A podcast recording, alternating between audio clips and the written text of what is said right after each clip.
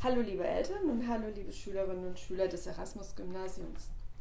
Es ist ja beileibe kein Geheimnis, ähm, dass wir in ungewöhnlichen, dass wir in schwierigen Zeiten leben und dass der direkte Austausch äußerst kompliziert ist zurzeit. Ähm, und genau deshalb möchten wir, äh, das Team des Erasmus-Gymnasiums, das miteinander durch regelmäßige Podcasts ergänzen. Und heute geht es um die viel diskutierte ähm, Digitalisierung. Natürlich im Speziellen um die hier an dieser Schule. Gerlinde Herr-Tuber, die Schulleiterin, sitzt mir heute gegenüber und wird sicherlich einiges dazu zu sagen haben. Hallo, Frau Herr-Tuber. Nun ist es ja schon fast ein Jahr her seit dem ersten Lockdown. Ähm, und wir fangen doch mal genau an diesem Zeitpunkt an, nämlich im März 2020.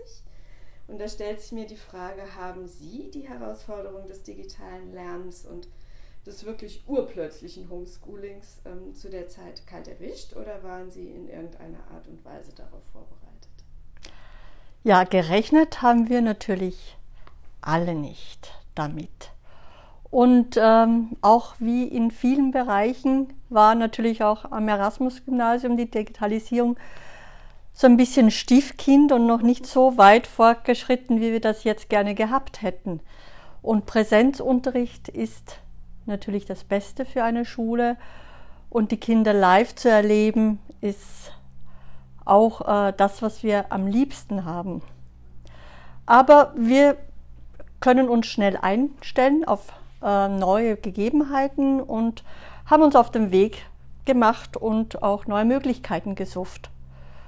Und ja, zugegeben am Anfang ähm, war es natürlich etwas holprig, aber dank unserer bereits bestehenden Systems und unseren engagierten Team und Lehrkräften und den Eltern, die uns sehr unterstützt hat, haben, sind wir im Laufe der Zeit auch immer besser geworden. Aha, und was meinen Sie mit Dank unseres Systems?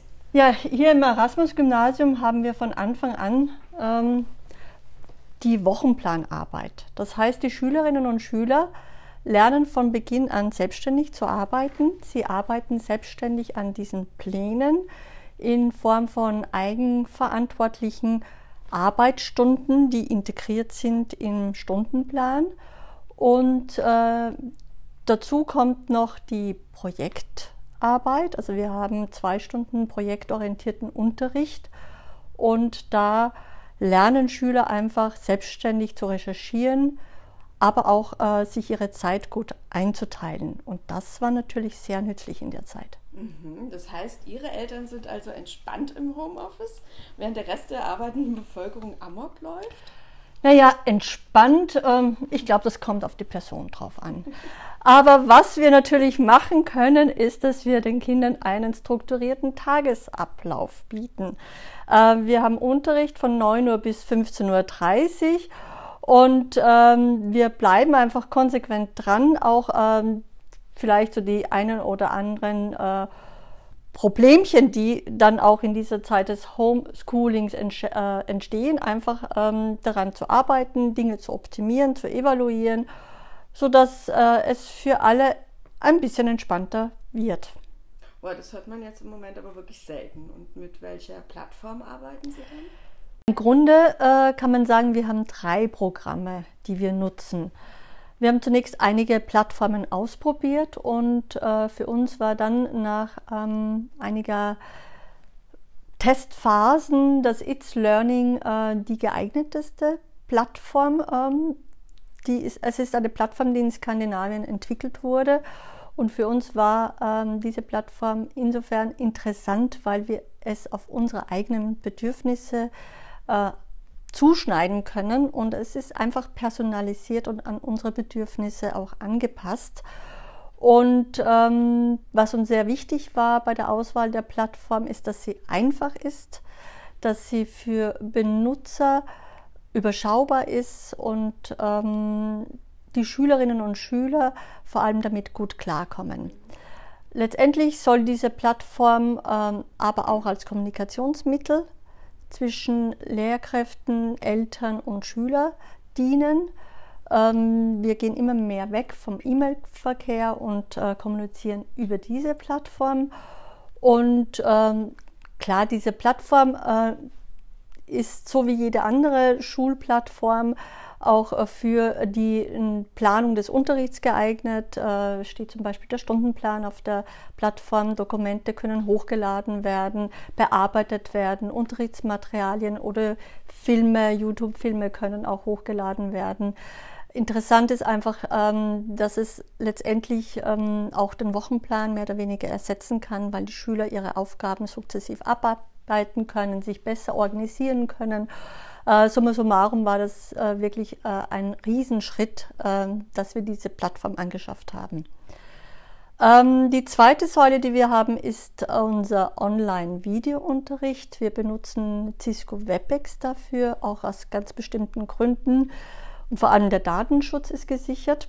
Daher haben wir dieses äh, Tool, Videotool ausgesucht und ähm, ist gut äh, machbar auch für einen Stundenplan, der von 9 bis 15.30 Uhr läuft. Das heißt, die Schüler haben drei Einheiten von 90 Minuten mit äh, längeren Pausen dazwischen.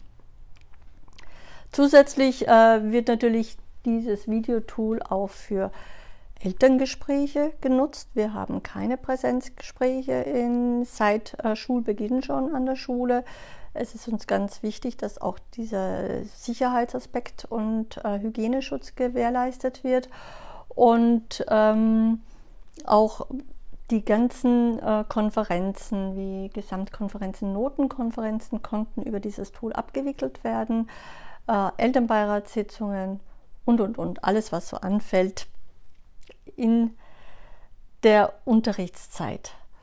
Ähm, zusätzlich zu diesen äh, Online-Unterricht und zu unserer Lernplattform ähm, haben wir aber auch für Sorgen und Nöte unserer Schüler und Schülerinnen einmal in der Woche einen Social Chat durch unseren Sozialarbeiter eingeführt.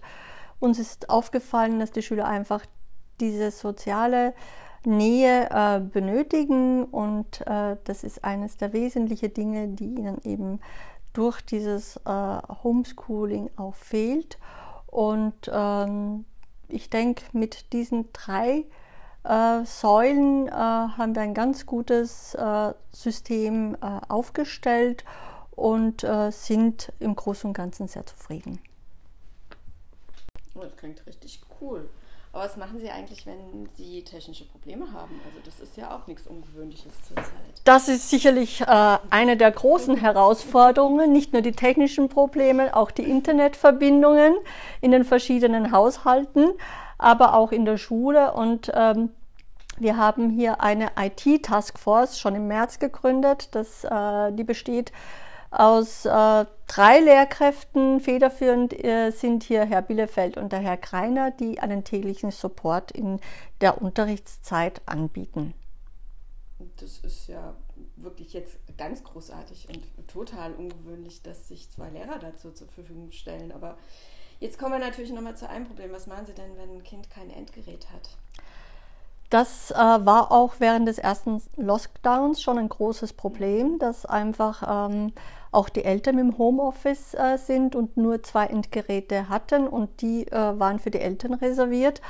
Und wir haben uns einfach in der Zwischenzeit aufgerüstet. Wir haben ähm, neue Notebooks angeschafft und äh, sind jetzt in der glücklichen Lage, dass diese Notebooks äh, an die Schüler äh, verleiht werden, ver verleiht werden können und die können im Sekretariat ausgeliehen werden und äh, somit ähm, können wir eben den El die Eltern auch entlasten und jedes Kind hat die gleichen Voraussetzungen am Videounterricht teilzunehmen. Und ähm, wir haben einfach erkannt, dass die Digitalisierung ein wichtiger Baustein auch in der Schule ist und wollen uns natürlich auch weiterentwickeln. Im Moment äh, arbeiten wir auch äh, an einem sehr interessanten Projekt äh, mit einem Entwicklerteam und zwar wollen wir eine Schul-App erstellen. Und ähm, da sind wir aber auch äh, noch ganz in den Anfängen und ich denke, dass ähm, das auch die Zukunft sein wird und sicherlich auch ähm, die Kinder und Eltern äh, entlastet werden können. Und ähm, zusätzlich ähm, versuchen wir einen Förderverein zu gründen. Und ähm, da man ja auch immer als Privatschule Unterstützung braucht, und äh, wir hoffen uns natürlich auch, dass äh, der Förder uns, Förderverein uns in diesem Projekt unterstützen kann. das klingt ja sehr vielversprechend. Und damit haben Sie ja eigentlich auch schon den Stoff für das nächste Gespräch geliefert. Ähm, ich bedanke mich ganz herzlich bei Ihnen und freue mich natürlich riesig auf den Podcast Nummer 2 zum Thema Förderverein. Vielen Dank. Gerne.